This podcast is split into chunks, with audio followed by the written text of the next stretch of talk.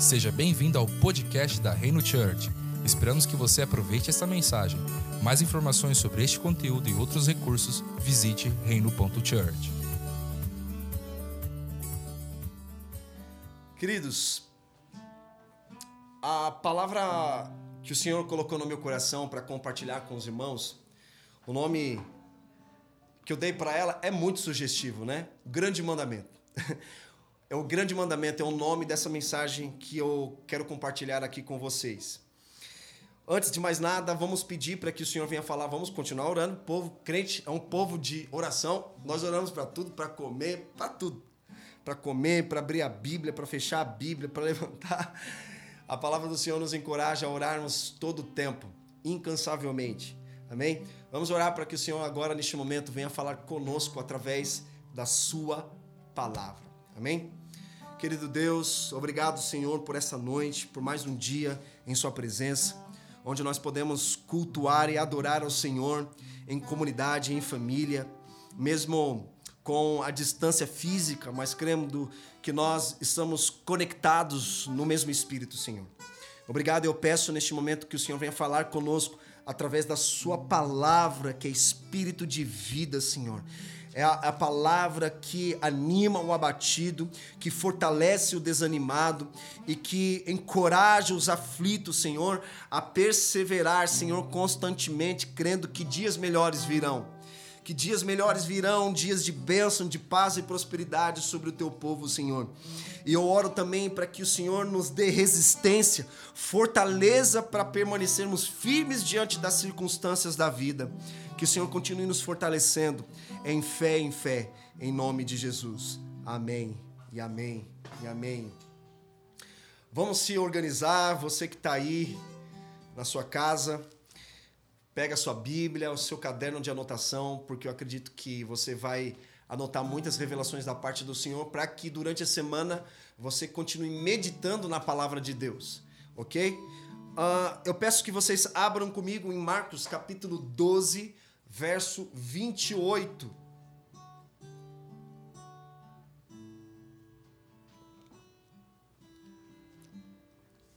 Marcos, capítulo 12, versículo 28. A palavra de Deus diz assim: Aproximou-se dele um dos mestres da lei que os tinha ouvido discutir. E sabendo que lhes havia respondido bem, perguntou-lhe: Qual é o principal de todos os mandamentos? Respondeu-lhe Jesus: O principal de todos os mandamentos é: Ouve, ó Israel, o Senhor, o nosso Deus, é o único Senhor. Amarás o Senhor teu Deus de todo o teu coração, de toda a tua alma, de todo o teu entendimento e de todas as tuas forças. O segundo é: Amarás o teu próximo como a ti mesmo. Não há outro mandamento maior do que estes.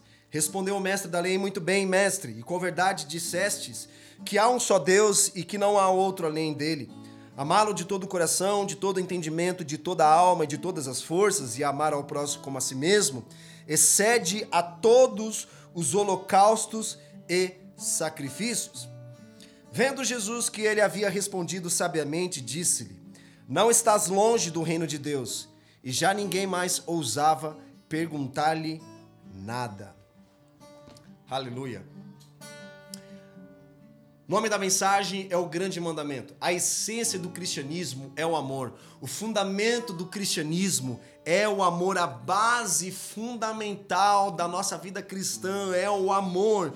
E quando perguntaram para Jesus qual é o maior dos mandamentos, sabiamente ele respondeu: amar a Deus sobre todas as coisas. Ouça, ó Israel, amar a Deus sobre todas as coisas, de todo o seu coração de toda a sua alma, de to, com toda a tua força e com todo o seu entendimento. E o segundo semelhante a esse, amarás o seu próximo como a ti mesmo. Nós vemos que foi o mestre da lei que fez essa pergunta para Jesus. Ou seja, ele já sabia. Sabe quando você faz uma pergunta já sabendo da resposta? Então foi exatamente isso que ele fez com Jesus. Ele já sabia da resposta, mas ele queria ouvir de Jesus uma resposta simples objetiva. Porque se nós olharmos o Antigo Testamento, o conjunto de leis dos judeus são 613 leis. Meu Deus, cara. É muita lei para decorar. Talvez você não tenha decorado um versículo da Bíblia, mas os judeus, eles tinham como obrigação memorizar, decorar os cinco primeiros livros da Bíblia, que eles chamam de Pentateuco, os cinco Pentateuco, cinco primeiros livros, que é Gênesis, Êxodos, Levíticos, Números e Deuteronômio. São cinco livros. Imagina decorar todas as leis. Eles conseguiam, mas com muitos anos e com muito esforço, com muita disciplina, eles decoravam as 613 leis. Imagina, você tinha essa responsabilidade de memorizar 613 leis. E quando nós vemos essa pergunta aqui dos havia uma chegando um dos escribas, né, que havia uma discussão entre eles que Jesus tinha dado uma boa resposta, nós vemos que ele pergunta qual é o principal de todos os mandamentos? E Jesus responde. O que ele faz, na verdade, é resumir todas as 613 leis em apenas duas. Sabe, para quem veio de é, base católica, como eu, na catequese, que é similar a uma escola bíblica dominical para os evangélicos, o que eles ensinam às crianças é decorar os dez mandamentos. E a gente tem que decorar os dez mandamentos. Então eu aprendi na minha base do catecismo católico a decorar os dez mandamentos. E nós decoramos os dez mandamentos, mesmo sem entender os dez mandamentos. A gente tinha que decorar os dez mandamentos. Só que eu fui procurar na Bíblia se Jesus se referia é, algum versículo que estava escrito: amarás ao Senhor teu Deus é, de todo o seu coração, com toda a tua força, de toda a tua alma e com todo o seu entendimento, é o próximo a si mesmo. Eu não encontrei nenhum versículo no Antigo Testamento dessa forma. Não tem. E quando nós olhamos lá em Êxodos, capítulo 20, não precisa abrir, mas lá é, Deus ele chama Moisés para subir até o Monte Sinai, para dar a ele as leis, os mandamentos. E ele começa dizendo o seguinte: olha só. Deixa eu abrir aqui, Êxodos, capítulo 20. Olha só, então falou Deus de todas as. É, falou Deus todas estas palavras. Eu sou o Senhor, o teu Deus, que te tirei da terra do Egito, da casa de servidão. E aí ele começa a dar os dez mandamentos, né? Mas de forma resumida, nós vemos que a lei ela é constituída com dez mandamentos, escrita em duas tábuas. E nós vemos que o primeiro mandamento até o quarto mandamento é relacionado a Deus, que diz assim: Não terás outros deuses diante de mim, não, não fazer imagem de escultura para adorar, não tomar o nome do Senhor em vão e guardar o sábado. Então, nessa primeira, nós temos relacionadas a Deus amar a Deus. Então Jesus está se referindo a isso. Amar a Deus, esses quatro mandamentos. O segundo é a nossa relação com o próximo, que é Jesus se refere a amar ao próximo, né? Que vai do quinto até o décimo mandamento, que vou dizer aqui para você primeiro: honrar pai e mãe. Segundo, não matar, não adulterar, não furtar, não dar falso testemunho e não cobiçar. Então, nessas duas tábuas, dessas duas né, é, desses dez mandamentos, a primeira parte está relacionado a Deus, a nosso relacionamento com Deus, do 1 ao 4, e a nosso, o nosso relacionamento com o próximo, do quinto até o décimo. Então, nós precisamos entender que o que Jesus está querendo dizer é que o nosso amor, o meu amor, o seu amor a Deus é provado no seu relacionamento com o próximo. Porque quando nós vemos lá em 1 João, capítulo 4, versículo 21, como que você diz que você ama a Deus, mas você não ama o próximo? Como você pode amar a Deus que você não vê e você é, não amar uma pessoa que você vê? É incoerente. Então, assim, Para ficar claro para vocês, meus irmãos, se você puder repetir aqui comigo, diz assim: O meu amor a Deus, é, provado no meu relacionamento com o meu próximo. Então, o meu amor a Deus é provado através do meu relacionamento com o próximo. Então, para eu dizer que eu amo a Deus, eu preciso saber me relacionar com as pessoas. Então, Jesus ele está resumindo toda a Bíblia. Você não precisa decorar, meu irmão. Você não precisa memorizar toda a Bíblia. O mais importante está toda ela resumida nesse mandamento, nesse grande mandamento: amar a Deus com toda a tua força, com todo o seu entendimento, de todo o seu coração, de toda a sua alma. E o segundo, semelhante a esse, amar o próximo como a si mesmo. A prova do seu amor a Deus é a forma como você se relaciona com as outras pessoas. E se nós falarmos aqui, eu não vou adentrar nesses dez mandamentos, mas eu só vou citar aqui: não terás outros deuses diante de mim. Jesus está, Deus está se referindo a uma questão de adoração. As pessoas entendem que da ordem dos dez mandamentos, daquilo que os teólogos chamam de decálogo, repete comigo, decálogo. De, vamos lá, gente, decálogo Decálogo significa os dez mandamentos, segundo os teólogos. Que o primeiro seria: ame o Senhor teu Deus de todo o seu coração. Isso também deriva de uma alteração né, é, na catequese da Igreja Católica, que consagrou a ordem é, diferenciada dos Dez Mandamentos. Se você olhar os Dez Mandamentos lá da catequese da Igreja Católica, está bem diferente do que esses Dez Mandamentos que nós temos aqui. Por exemplo, a Bíblia fala para nós guardarmos o sábado. Lá está dizendo para guardar o domingo e as festas. É por isso que nós vemos que há muitas dia do Espírito Santo, dia do Santo sei do que das contas, dia do Sagrado Coração de Jesus. Então, é uma ordem. Então, os católicos, eles têm isso como uma ordem. Cara, não, não é só amar Deus, não. Você tem que guardar o domingo e tem que participar das festividades. E nós vemos aqui, Êxodos 20, versículo 2 ao 4, ele diz: Eu sou o Senhor, o teu Deus, que te tirei da terra do Egito, da casa da servidão. Não terás outros deuses diante de mim. Não farás para ti de escultura nem semelhança alguma do que há nos céus, na terra ou nas águas debaixo da terra. Então, primeiro, ele está dizendo que é não é para fazer outros deuses. Segundo, não é para fazer nenhum tipo de escultura para adorar a essa escultura. Terceiro, não é para tomar o nome de Deus em vão. Por isso que, se você for olhar bem, estudar com mais é, profundidade, os judeus eles temiam tanto o nome de Deus que eles só colocaram a consoante de Yahvé. Eles não queriam jamais pronunciar o nome de Deus em vão.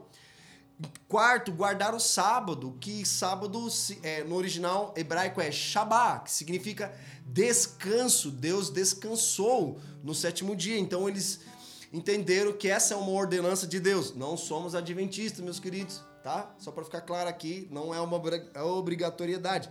E segundo, que a nossa relação com o próximo, é, a Bíblia fala que é para nós honrarmos pai e mãe, porque o primeiro mandamento com promessa dos dez aqui é honrar pai e mãe para que os seus dias sejam prolongados aqui na terra. Então, eu quero dizer o seguinte: quer viver bem?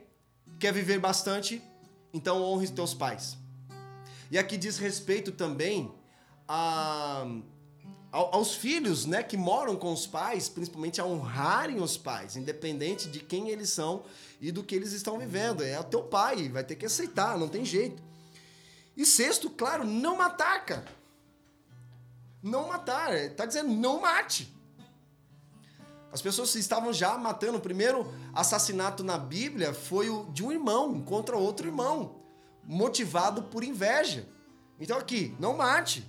Os caras estavam se matando na mão, se matando com enxada, se matando com uma série de coisas. Então a Bíblia diz: não mate e não adulterará. Aqui está dizendo também, não está se referindo apenas a adultério relacionado a um casamento, é adulterar o plano original divino de Deus. Você pode adulterar, cara, o plano original de Deus. Não está relacionado apenas a um matrimônio, mas a qualquer ambiente. E aqui não furtar. não é para roubar, cara. Se a pessoa não deu permissão de você pegar aquilo, não é para você pegar e pronto, acabou. E aqui ele fala não dar falso testemunho, que é fofoca, o espírito de fofoca, ficar falando mal de outras pessoas, quer fala, quer falar pelas costas das pessoas, fale bem. Pode falar bem pelas costas. Mas se você tem algo para falar, procure a pessoa e fale diretamente para ela, meu querido. Isso é, é, a pessoa que faz fofoca é sinônimo de covarde. É covardia isso. E você não é covarde. Deus não te fez para ser covarde. Não ouça o que o mundo diz ao teu respeito, ouça o que a palavra de Deus diz ao teu respeito. Amém, querido? Essa hora que ninguém dá amém, né? Todo mundo fica em silêncio. Amém. E o quarto e o último aqui, não cobiçar. É que fala não cobiçar a mulher do próximo, não cobiçar os bens, não cobiçar só porque o outro está mais prosperando mais do que você e você não se alegrar com isso. É você ter um espírito de gratidão e de honra e agradecer ao Senhor pelo irmão estar prosperando, sendo abençoado. A gente não pode jamais, querido. É, isso é destrutivo, tá? Vamos lá. E nós vemos que não só havia os dez mandamentos, haviam estatutos, ordenanças, juízos, que o povo de Deus tinha que obedecer, cara. E o que Jesus está querendo dizer aqui para nós é que ao invés de você tentar decorar todas as 613 leis, você primeiro precisa se atentar ao primeiro amor a Deus e ao próximo, porque todos os outros mandamentos são reflexos desses dois. Então, quer cumprir com todos esses 613, essas 613 leis que você jamais conseguiria decorar? Apenas, se for para decorar, decore apenas esses dois e pratique esses dois, porque todas as outras coisas serão cumpridas. Mas não, não é só amar a Deus, não, não é só amar por não, você tem que fazer isso, tem que fazer aquilo, não faça isso, não faça aquilo outro. Imagina, meu querido. É muita informação, mas nós nos movemos por uma revelação. E o primeiro mandamento dos dez mandamentos que nós encontramos aqui em Êxodos 20 é: não, não terás outros deuses diante de mim. Só que quando nós vamos lá para Êxodos 32, sabe o que acontece? Eles começam a fazer um bezerro de ouro. Ou seja, enquanto Moisés estava recebendo os dez mandamentos, o povo estava embaixo, se corrompendo e fazendo bezerro de ouro para adorar. Olha o que nós lemos lá no texto de Êxodo 32. Vendo o povo que Moisés tardava em descer do monte, juntou-se em volta de Arão e lhe disse: Levante, faze-nos deuses que nos conduzam. Qual foi o primeiro mandamento que Deus deu? Não faça outros deuses. Não tenham outros deuses. Qual era a primeira coisa que eles estavam fazendo? Tendo outros deuses. Olha aqui. Levante, faze-nos deuses que nos conduzam. Quanto a este Moisés, esse homem, presta atenção, esse homem que nos tirou da terra do Egito. Não sabemos o que lhe sucedeu. Verso 4. Ele tomou das mãos, das suas mãos, como um buril deu forma ao ouro, e dele fez um bezerro de fundição. Então eles disseram: São esses, ó Israel, os teus deuses que te tiraram da terra do Egito. Vocês estão conseguindo acompanhar aqui a minha linha de raciocínio? Deus ele chama Moisés, dá para ele os dez mandamentos, e o primeiro mandamento é: não tenha outros deuses. Enquanto ele estava recebendo os dez mandamentos, o povo estava embaixo fazendo outros deuses de bezerro de ouro para adorar. Só que me chama muita atenção, aqui eu pontuei para a gente ter um entendimento claro. Primeiro ponto, nós vemos o próprio Deus declarando: Eu sou. Deus ele não passa a existir, ele sempre existiu, porque ele é eterno, ele não pode ser criado. Então nós vemos que ele se apresenta como eu sou. Ele está dizendo: não tenha outros deuses diante de mim. Ou seja, não adore outra coisa além de mim. Eu sou eterno. A minha vontade sempre foi se relacionar com o homem. Então, quando ele se apresenta a Moisés em Êxodos 20, quando ele começa a dar os mandamentos, ele diz: Eu sou o Senhor, o teu Deus, que te tirei da terra do Egito, da casa de servidão. Então, segundo ponto, os méritos precisam ser de Deus. Só que aqui eles estavam dando para Moisés. Olha só o que eles disseram. Quanto a este Moisés, esse homem que nos tirou da terra do Egito, opa, quem foi que tirou o povo do Egito? Foi Moisés ou foi Deus? Sabe o que eu aprendo com isso? Deus, ele apenas usou Moisés na sua obra, como ele sempre vai nos usar, mas os méritos sempre são dele, cara.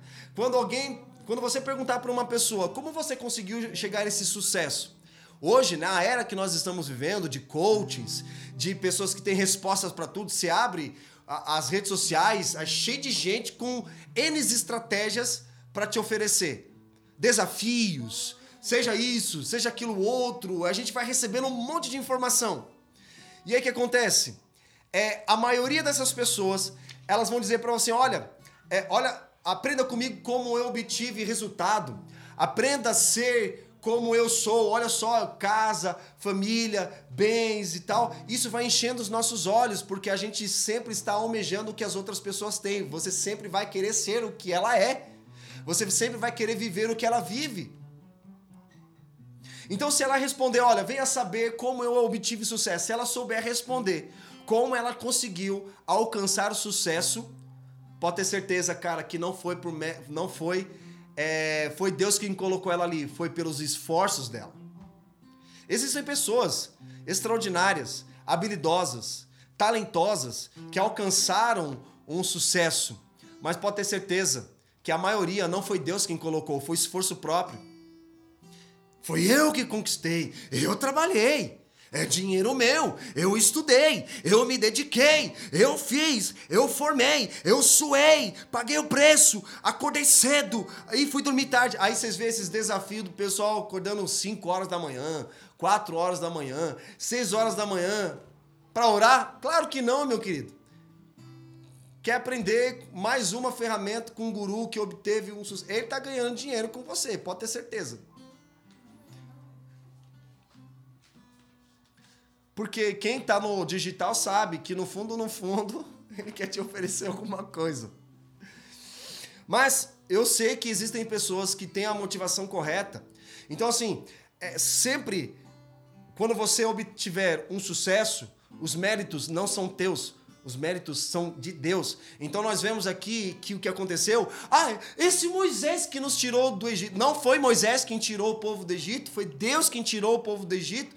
Deus começa dizendo: "Eu sou o Senhor que tirei vocês do Egito, da escravidão". Só que eles estavam dizendo: "Não, foi Moisés, ah, esse Moisés que nos tirou do Egito". Não sabemos o que aconteceu com ele. Olha só.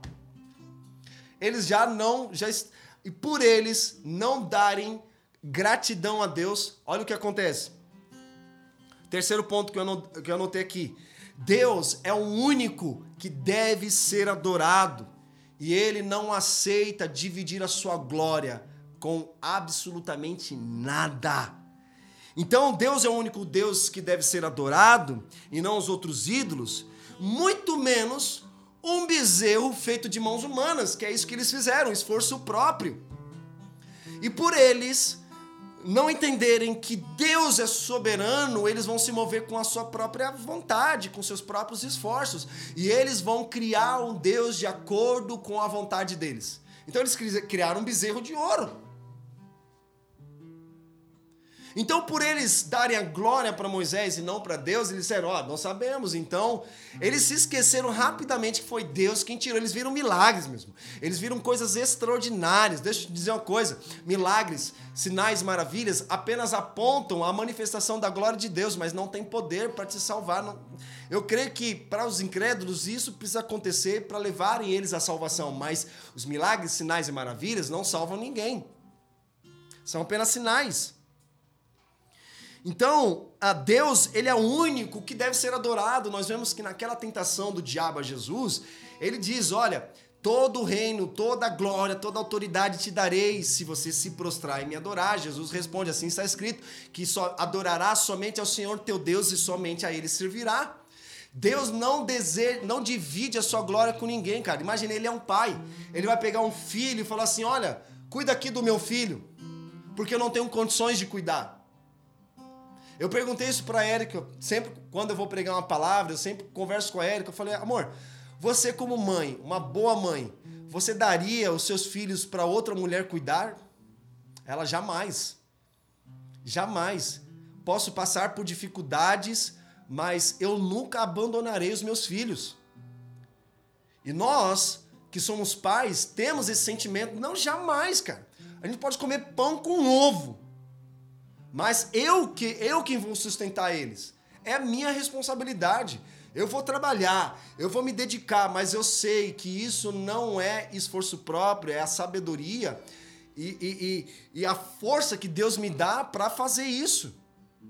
Então, não tenha outros deuses diante do Senhor, porque no dia que você tiver outro Deus além do Senhor, sabe o que vai acontecer? O ser humano será destinado à morte eterna. E nós somos, nosso coração é uma fábrica de ídolos, querido. A gente sempre está criando um ídolo para que a gente possa adorar e servir. A pergunta é: nós estamos adorando e servindo a quem?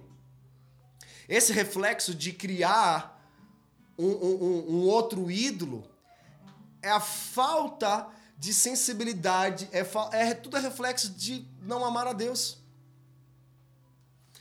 O quarto ponto que para você obedecer a Deus, você precisa conhecê-lo. E você só conhece através de relacionamento. Então, como que eu vou conhecer alguém se eu não me relaciono com ela? Porque quando a gente fala de conhecer, eu preciso perguntar o que ela gosta, qual é a sua vontade, quais são os seus desejos, o que, que, que você gosta. Eu preciso entender os gostos dessa pessoa. Então, não obedece a Deus quem não o conhece.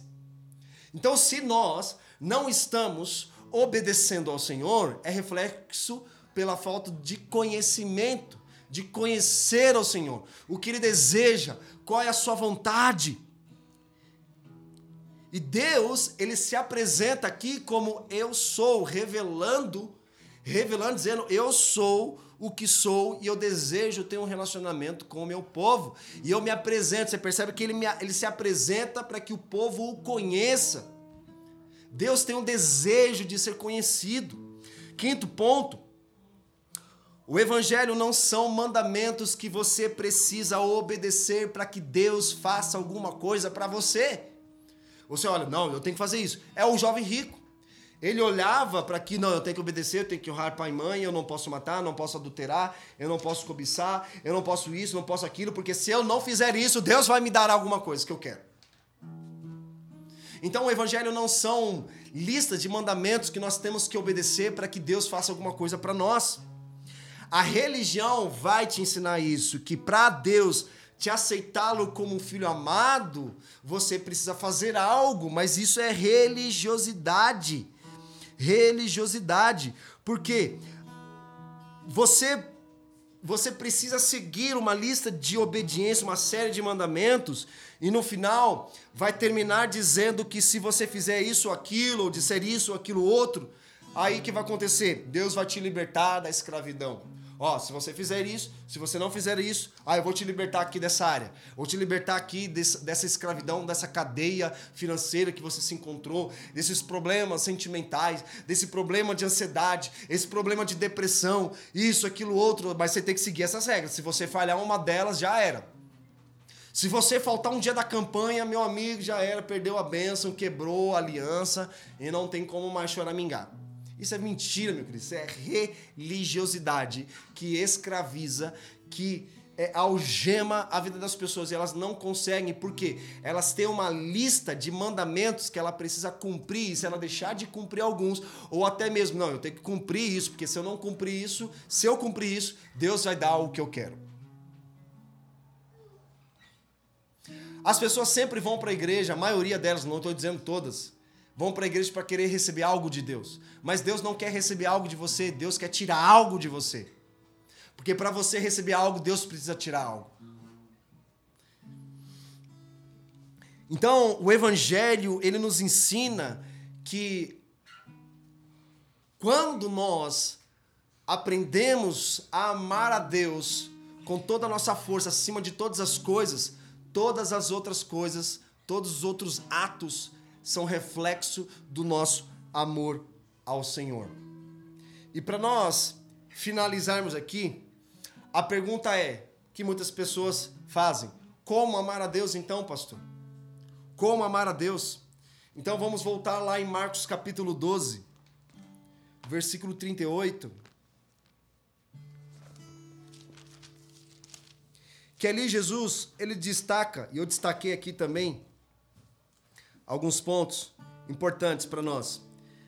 Vou ler novamente. Aproximou-se dele um dos mestres da lei que os tinha ouvido discutir e sabendo que lhes havia respondido bem, perguntou-lhe: Qual é o principal de todos os mandamentos? Respondeu-lhe Jesus: O principal de todos os mandamentos é: Ouve, ó Israel, o Senhor, o nosso Deus, é o único Senhor. Amarás o Senhor, teu Deus, de todo o teu coração. Ficou claro isso, gente. Amar a Deus diz respeito a, a, aos quatro primeiros mandamentos. E amar ao próximo diz respeito ao quinto, ao décimo mandamento. E todas as outras ordenanças, estatutos e leis estão resumidas nesses dois. Ou seja, ufa, até que enfim eu não precisava decorar tudo aquilo. Já está fácil. Jesus facilitou a nossa vida, ele tirou aquele fardo pesado que a religiosidade muitas vezes coloca em nossa vida, dizendo: foque nesses dois, que aí vocês vão ver o que eu sou capaz de fazer em você, com você e através de você. Só que aí eu destaquei aqui: amarás o Senhor teu Deus de todo o teu coração. Coração, de todo o coração, de toda a tua alma, de todo o teu entendimento e com todas as tuas forças. Eu destaquei esses quatro pontos. O primeiro, amar a Deus com toda a sua força. Eu sei que eu não coloquei na ordem que Jesus falou, mas você vai entender. Eu coloquei aqui primeiro, amar a Deus com toda a tua força. Então aqui Jesus ele resume todos os dez mandamentos em apenas dois para nos ensinar o que é o amor e como amar a Deus e as pessoas. Então, primeiro, amar a Deus com toda a, tua força diz respeito ao teu físico. A tua disposição está relacionado à sua disposição de servir pessoas. Então, quando Jesus fala amar ao Senhor com toda a tua força, será que você de fato está se está colocando a tu, teu físico nisso? Eu não estou dizendo para você ir até uma academia fazer musculação para ficar mais forte, por mais que isso é bom, é saudável, faça isso mesmo, vai fazer caminhada, se alimente bem, tenha uma disposição física, porque quando você tem uma disposição física, você estará com mais prazer para servir pessoas. É bom que você faça atividade física. Nesse tempo, até eu vi no jornal que aumentou a obesidade pela falta de prática de atividade física. As pessoas estão comendo mais, não sei se vocês estão percebendo, mas os preços dos alimentos no supermercado aumentaram. Porque eles entenderam que o povo está comendo mais, está se alimentando mais. Aqui o que eu estou me referindo é a disposição física em servir as pessoas. Então, quando ele fala com todas as tuas forças, é dizer o seguinte: ó, amor, eu vou lavar louça, eu vou fazer isso, vou fazer. É servir. Servir de alguma, for de alguma forma a minha casa, as pessoas. Estar disponível. Estar disposto, tem pessoas que estão disponíveis, mas não estão dispostas. Tem aqueles que estão dispostas, mas não tem, não tem, não tá, não tem disponibilidade. Nunca tem tempo. Não posso, não consigo, não dá, estou ocupado. Então aqui quando Jesus fala quer, quer, mesmo, quer mesmo amar a Deus, então você precisa amar com toda a tua força. Será que você está colocando toda a sua força em servir as pessoas? E a gente pode fazer uma lista enorme aqui de como nós podemos amar a Deus com força. Limpar a igreja, limpar a casa é, e fazer, fazer alguma coisa, meu querido. Está relacionado ao fazer algo. Segundo ponto, amar a Deus com todo o entendimento. Quando fala amar a Deus com todo o entendimento, está se referindo a conhecimento, a estudar, a ler. Então, será que você está amando a Deus com todo o seu entendimento? buscando, se capacitando, lendo, estudando. Então Jesus está nos encorajando que isso diz respeito ao conhecimento, à sabedoria, estudar, pensar. E você só conhece a Deus quando você se relaciona também com a sua palavra. A Bíblia, o evangelho que está dentro dessa Bíblia aqui. Nós precisamos ler a palavra para que a palavra também leia você, para que a palavra leia você a todos nós. Então nós precisamos estar engajados. Leia livros, queridos. Esteja engajado a ler livros, mas principalmente a palavra de Deus. Quer ser sábio, quer ter conhecimento, palavra. E quando fala conhecimento, eu preciso conhecer, por exemplo, a vontade da Érica, o que, que a Érica gosta, o que, que ela deseja, o que, que ela gosta. Então eu preciso amar a Deus com todo entendimento nesse aspecto. Terceiro, amar a Deus com toda a alma, que se refere às nossas emoções. Sabe, você pode fazer coisas para Deus, você pode ter entendimento de Deus, mas se não tiver sentimento naquilo que você está fazendo, cara, imagina, eu falar para Érica assim, amor, eu vou fazer para você, eu entendi, mas eu não tenho uma emoção, não tenho um sentimento em fazer isso, não tenho prazer, não tenho amor em fazer isso. É melhor que nem faça, meu querido. Se não tiver almas, não tiver emoção, imagina eu casar com a Érica sem emoção, aquela aquela aquelas borboletas no estômago ali, aquela, aquela expectativa prazerosa de estar casando com a minha esposa, porque existe uma emoção envolvida. Existe sentimento envolvido. Não estou dizendo para ser governado pelos sentimentos. Eu estou dizendo que é necessário que haja prazer, sentimento. Então a alma diz respeito ao sentimento. Eu preciso me relacionar com o Senhor com sentimentos, com prazer, ler a Bíblia, ou oh, como eu amo ler a palavra de Deus. Não é apenas fazer, não é apenas entender, mas é, é também sentir, é ter prazer, sentimentos. Então, tem uma passagem bíblica aqui em Salmo 122, 1 que diz: Alegrei-me quando disseram, vamos à casa do Senhor. Cara, é sentimento. Eu preciso me alegrar quando eu vou à casa do Senhor. Eu não tenho que ficar triste. Oh, meu Deus. Eu tenho que me alegrar. Tem sentimento envolvido. Quando eu vou servir, quando eu vou falar, quando eu vou fazer alguma coisa, precisa haver. Sabe quando alguém fala assim, meu, esse cara tem alma naquilo. Quando você ouve, vê é, é, pessoas fazendo algo, ou até mesmo é, quando ela compõe uma música, ela toca uma música, canta uma música, você fala, esse colocou alma. Esse tem alma. A diferença tá aí, meu querido, porque às vezes ele pode cantar uma canção biblicamente perfeita. E ele tem habilidade, mas se não tiver alma, é perceptível que não tem. Tá faltando algo. E a gente sente no espírito, tá faltando algo. Tá faltando alma, tá faltando emoção. Então a gente precisa amar ao Senhor também com a nossa alma, que diz respeito à nossa emoção. Alegrei-me quando disser vamos à casa do Senhor. Eu preciso ter isso no meu coração. Quando eu vou fazer alguma servir com alegria, servir com singeleza de coração, servir com disposição, porque às vezes alguém pode varrer a, a, a igreja, um exemplo, mas não tem prazer, não tem vontade. Ai não, melhor que nem faça, deixa a vassoura do lado aí, cara. Vocês estão aqui comigo? E o quarto e último ponto aqui de como nós podemos amar a Deus é amar a Deus de todo o coração. Aqui diz respeito às nossas afeições que primeiramente devem ser dadas a Deus. Ou seja, ele não quer competir o seu amor com outras outras coisas, outras pessoas, outros deuses em nosso coração. Lembra quando Jesus fala: Ó, você não pode amar a um e amar o outro. Você tem que amar um e odiar o outro. Você não pode servir a dois senhores. Ou você serve a Deus ou você serve a Mamon. Então Deus ele não quer dividir a nossa atenção, nosso amor com outras coisas dentro do nosso coração. Então todas as minhas decisões, elas precisam ser pautadas primeiramente em sondar as intenções, as motivações do meu coração. Toda e qualquer decisão que eu vou tomar, seja na minha casa, na minha família ou com a comunidade, eu preciso orar, Espírito Santo, som do meu coração, para saber se essa é sua vontade ou é coisa da minha cabeça ou é ou algo que eu quero fazer. Então eu sempre peço essa oração, Senhor, me dá paz, me dá sentimento no meu coração, traz uma clareza para que eu tenha sabedoria exata dada pelo Senhor para tomar uma decisão correta então, todas as nossas decisões, elas precisam ser pautadas, primeiramente pedindo ao Espírito Santo para sondar o nosso coração, para saber se não há nenhum sentimento ou pensamento de inveja, de intriga, de facção, de orgulho, soberba, altivez que possam impedir de amar ao Senhor sobre todas as coisas. Sobre todas as coisas.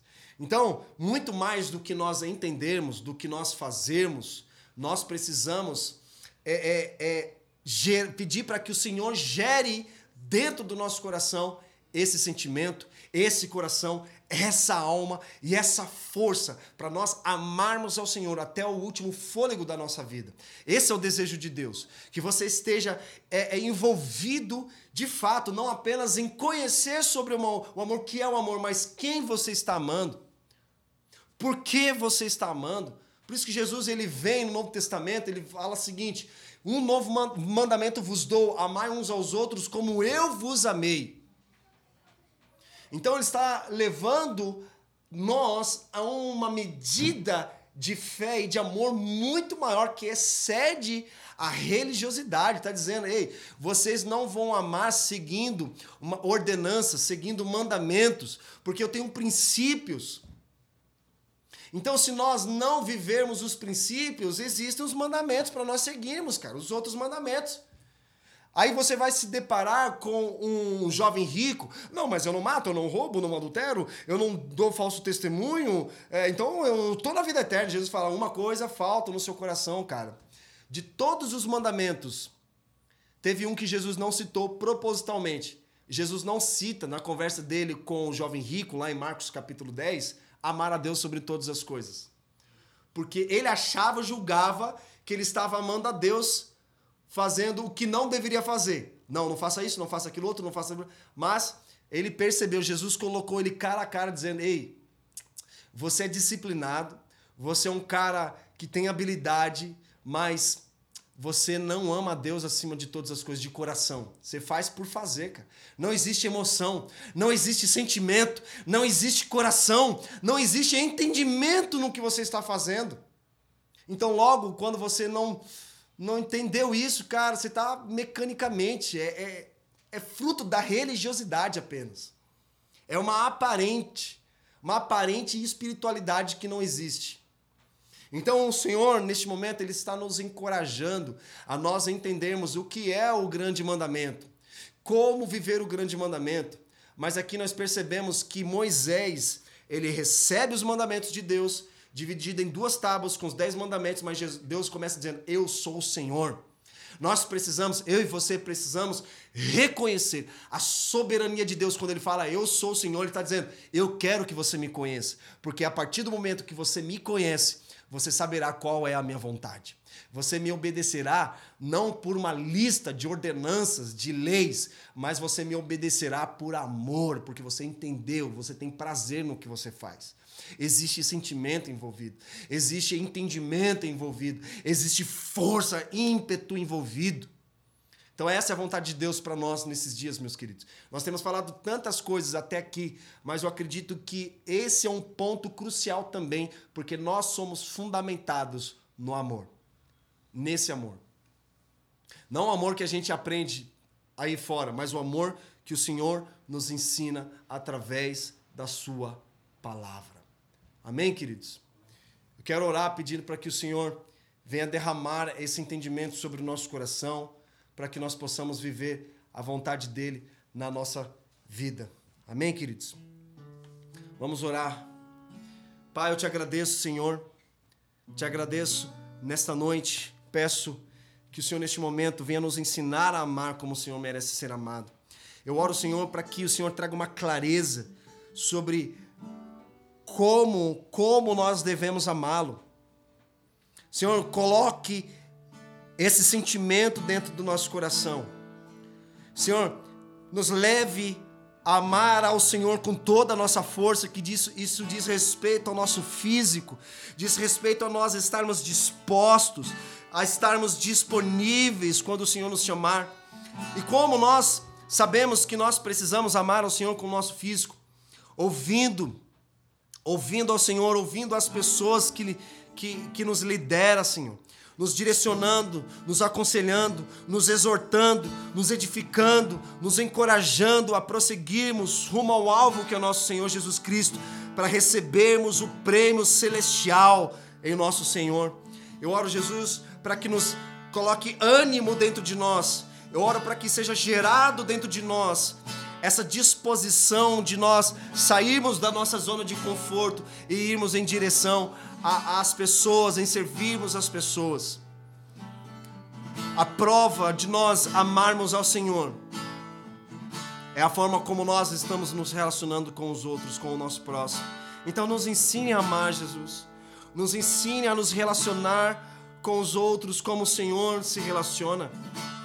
Eu oro, Senhor, para que também venha nos levar a um novo nível de conhecimento, nos levar a, a, a estudarmos, a lermos, a nos dedicarmos a buscar a sabedoria que vem dos céus através da Sua palavra. Eu oro para que o Senhor nos impulsione, nos empurre a nos dedicarmos tempo em lermos a palavra, sermos lidos pela palavra. Eu oro, Senhor, também para que traga um peso de glória sobre, sobre a nossa vida, relacionado, Senhor, relacionado a, a, a, nossa, ao nosso coração, ao nosso coração, para que nós não, não, não haja outros amores dentro do nosso coração, apenas o Senhor que nós devemos amar. A tua palavra nos ensina de todas as coisas, guardai o coração, porque dele provém a fonte da vida. Nós, a tua palavra nos ensina também que nosso coração pode se tornar um coração incrédulo, um coração endurecido, por conta das nossas experiências, que muitas vezes nós colocamos culpa em todos e em todos e não assumimos a responsabilidade que nós precisamos de buscar a correção no Senhor. Então eu oro, Senhor, neste momento, dai-nos um coração puro, dai-nos, renove um espírito reto eu oro, oro também, Senhor, para que coloque em nós e gere em nós sentimentos e emoções naquilo que nós estamos fazendo, naquilo que nós estamos falando. Eu oro para que o Senhor coloque uma alegria dentro do nosso coração, para que nós possamos contagiar as pessoas que estão ao nosso redor. Como elas vão querer um Deus onde na maior parte do tempo nós vivemos como aflitos, desesperados, desanimados, tristes e abatidos. Que tipo de Deus é esse? Eu oro, Senhor, para que coloque alegria no coração do teu povo. Eu oro para que o Senhor gere prazer naquilo que nós estamos fazendo. Coloque sentimentos naquilo que nós estamos fazendo, naquilo que nós estamos aprendendo. Porque muitas vezes nós podemos buscar a tua palavra, podemos ler a tua palavra, buscar sabedoria, mas nós não temos prazer, prazer de estar na tua presença ou até mesmo se relacionando com a tua palavra. Obrigado, Senhor Jesus. Obrigado pelo teu povo. Que o Senhor continue falando conosco durante a semana sobre nós amarmos ao Senhor com todo o nosso entendimento, com todo o nosso coração, com toda a nossa força e com toda a nossa alma. Para que isso que nós estivermos fazendo reflita em todas as áreas da nossa vida, Senhor. E assim eu oro, te agradeço no nome de Jesus. Amém e amém. Aleluia. Glória a Deus. Amém, queridos. A minha oração para que você tenha anotado aquilo que Deus tem falado hoje e que durante a semana você medite nessas palavras. E você peça ao Senhor dizendo: Senhor, eu quero viver cada uma dessas palavras na minha vida. Me ensine a colocar em prática cada uma delas. Amém, queridos? Glória a Deus. Vamos orar aqui, mais uma vez, em gratidão ao Senhor, e aí nós encerramos. Obrigado, Jesus, por essa noite. Obrigado, Senhor, por estarmos juntos aqui com o teu povo, mais uma vez, conectados em espírito e em verdade, aprendendo acerca da tua palavra Hoje nós pudemos aprender, Senhor, acerca de, do grande mandamento de amar ao Senhor com todo o nosso coração, de alma, entendimento e de força. Então eu oro neste momento para que nessa semana nós venhamos aplicar esses princípios para que o reino de Deus venha, se estabeleça e seja manifestado na nossa vida. Em nome de Jesus. Que a graça do Senhor Jesus Cristo, o amor de Deus Pai, e a comunhão com o Espírito Santo estejam com todos vocês, hoje e sempre. E a igreja diz: Amém. Amém e amém, queridos. Deus abençoe vocês. Uma excelente semana, uma semana de vitória, de paz, de alegria, de prosperidade sobre a sua casa, sobre a sua vida e toda a sua família, em nome de Jesus. Deus abençoe e até a próxima. Tchau, tchau.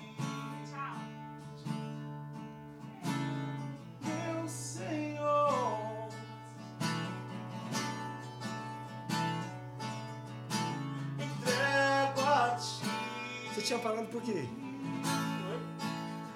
Meu Tava tocando, parou. coração.